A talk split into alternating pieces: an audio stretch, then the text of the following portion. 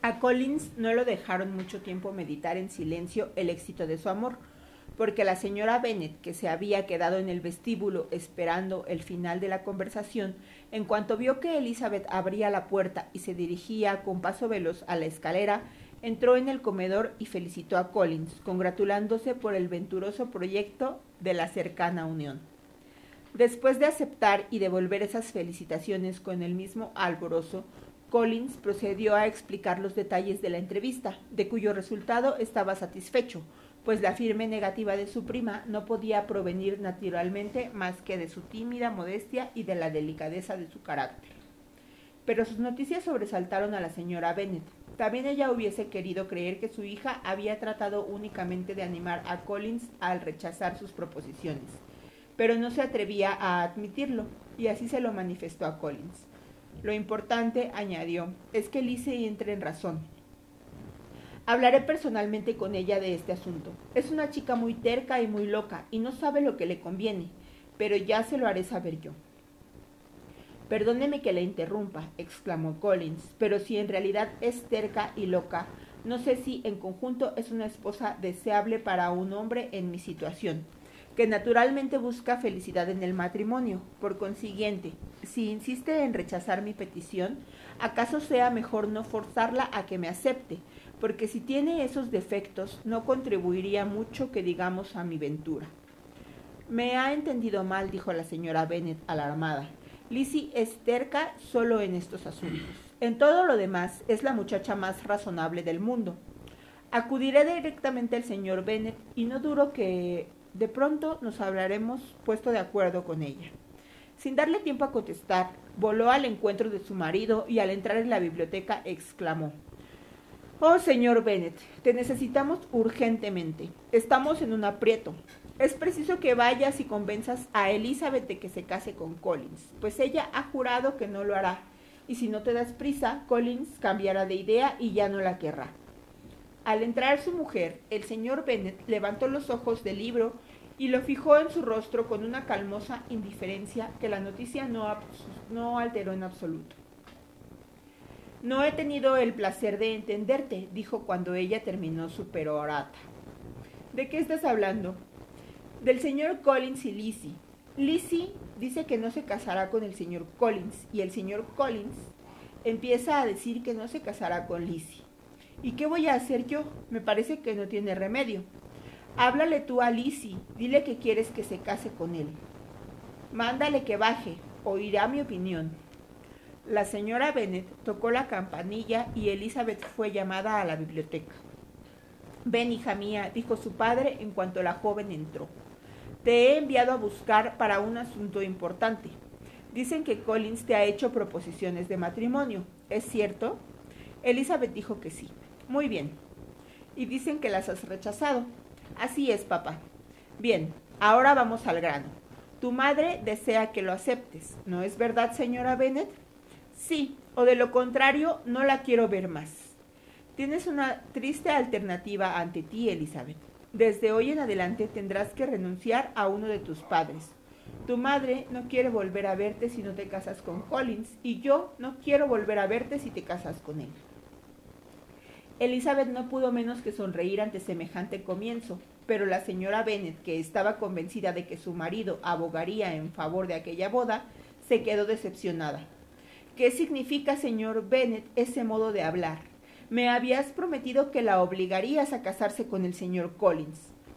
Querida mía, contestó su marido, tengo que pedirte dos pequeños favores.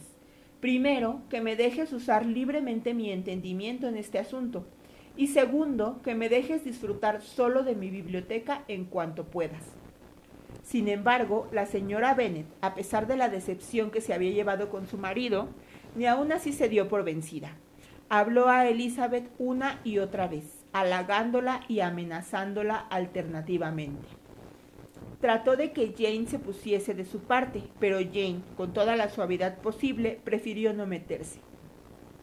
Elizabeth, unas veces con verdadera seriedad y otras en broma, replicó a sus ataques y aunque cambió de humor, su determinación permaneció inquebrantable. Collins, mientras tanto, meditaba en silencio todo lo que había pasado. Tenía demasiado buen concepto de sí mismo para comprender qué motivos podría tener su prima para rechazarle, y aunque herido en su amor propio, no sufría lo más mínimo. Su interés por su prima era meramente imaginario. La posibilidad de que fuera merecedora de los reproches de su madre evitaba que él sintiese algún pesar. Mientras reinaba en la familia esta confusión, llegó Charlotte Lucas, que venía a pasar el día con ellos se encontró con Lidia en el vestíbulo, que corrió hacia ella para contarle en voz baja lo que estaba pasando. Me alegro de que hayas venido, porque hay un jaleo aquí. ¿Qué crees que ha pasado esta mañana? El señor Collins se ha declarado a Elizabeth y ella le ha dado calabazas. Antes de que Charlotte hubiese tenido tiempo para contestar, apareció Kitty, que venía a darle la misma noticia y en cuanto entraron en el comedor, donde estaba sola la señora Bennet, ella también empezó a hablarle del tema. Le rogó que tuviese compasión y que intentase convencer a Lizzie de que se diese a los deseos de toda la familia. Te ruego que intercedas, querida Charlotte, añadió en todo melancólico.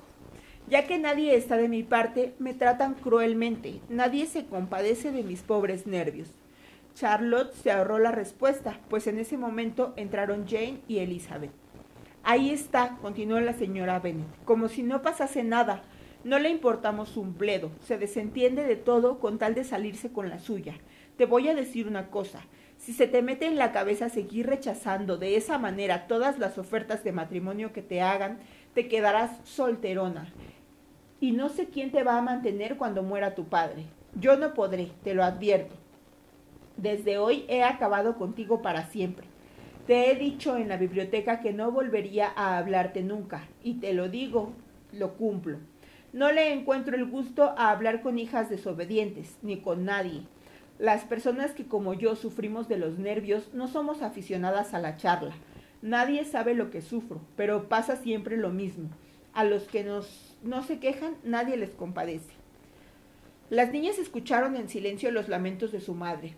Sabían que si intentaban hacerla razonar o calmarla, solo conseguirían irritarla más. De modo que siguió hablando sin que nadie la interrumpiera, hasta que entró Collins con aire más solemne que de costumbre.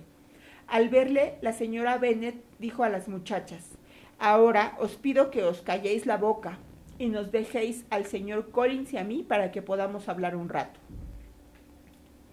Elizabeth salió en silencio del cuarto. Jane y Kitty la siguieron, pero Lidia no se movió, decidida a escuchar todo lo que pudiera. Charlotte, detenida por la cortesía del señor Collins, cuyas preguntas acerca de ella y de su familia se sucedían sin interrupción, y también un poco por la curiosidad, se limitó a acercarse a la ventana fingiendo no escuchar. Con voz triste, la señora Bennet empezó así su conversación. Oh, señor Collins. Mi querida señora, respondió él, ni una palabra más sobre este asunto. Estoy muy lejos, continuó con un acento que denotaba su indignación, de tener resentimientos por la actitud de su hija. Es deber de todos resignarse por los males inevitables, y es especialmente un deber para mí, que he tenido la fortuna de verme tan joven en tan elevada posición. Confío en que sabré resignarme, porque puede que mi hermosa prima, al no querer honrarme con su mano, no haya disminuido mi positiva felicidad. He observado a menudo que la resignación nunca es tan perfecta como cuando la dicha negada comienza a perder en nuestra estimación algo de valor. Espero que no supondrá usted que faltó al respeto de su familia, mi querida señora, al retirar mis planes acerca de su hija, sin pedirles a usted y al señor Bennet que interpongan su autoridad en mi favor. Temo que mi conducta por haber aceptado mi rechazo de labios de su hija y no de los de ustedes pueda ser censurable. Pero todos somos capaces de cometer errores. Estoy seguro de haber procedido con la mejor intención en este asunto. Mi objetivo era procurarme una amable compañera con la debida consideración a las ventajas que ello habría de aportar a toda su familia. Sin mi proceder había sido reprochable, le ruego me perdonen.